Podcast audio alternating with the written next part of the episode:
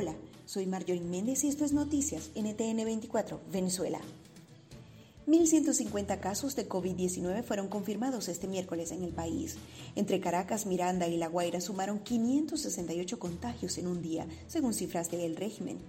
En Zulia solo admitieron cuatro contagios. Además, se reportaron nueve fallecidos, dos en Apure, dos en Mérida, dos en Carabobo, uno en Miranda, uno en Sucre y uno en Zulia.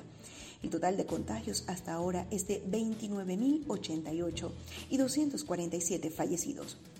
Dos representantes del chavismo confirmaron que tienen coronavirus. Se trata del ministro de Propaganda de Maduro, Jorge Rodríguez, y del gobernador de La Guaira, Jorge Luis García Carneiro.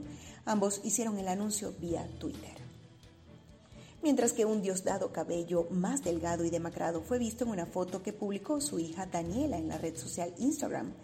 En la gráfica se le ve con un tapabocas junto a sus hijos, con lo que parece una chaqueta que le cubre las piernas. El post salió en medio de más rumores sobre su delicado estado de salud.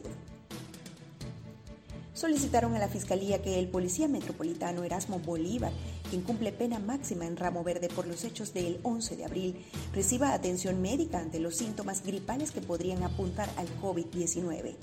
La abogada Teresli Malavé también pidió por la atención del preso político Vasco da Costa con el mismo cuadro sintomático. Y es que, según la ONG Una Ventana por la Libertad, los 55 presos son 55 los presos con COVID-19 y un fallecido hasta ahora. Fue detenido un hombre que se identifica en redes sociales como Aquini Rodríguez y que sería el presunto autor de la agresión y violación a la joven venezolana Stephanie Flores, quien había tomado un taxi para dirigirse a vender empanadas en Trinidad y Tobago. La joven de 18 años fue encontrada horas después con heridas de arma blanca en el rostro, vientre y manos, además de señales de abuso sexual a la orilla de la vía pública falleció el exdirector del Banco Central de Venezuela y exministro del chavismo José Salamá Khan, mejor conocido como el Chino Khan.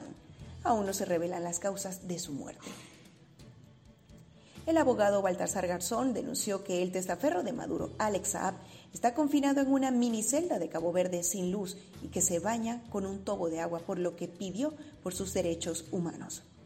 Si quieres recibir este boletín directamente, suscríbete a nuestro canal de Telegram NTN24VE. Esto es Noticias NTN24 Venezuela. Comenta y comparte para que más personas se enteren de los hechos que son noticia en nuestro país. Más información en ntn24.com o en todas nuestras redes sociales. Nos despedimos. Quien tuvo el gusto de acompañarles, Marjorie Méndez, y en la edición, Eleazar Marín. Ya sabes, quédate en casa y cuida a los tuyos. Feliz día.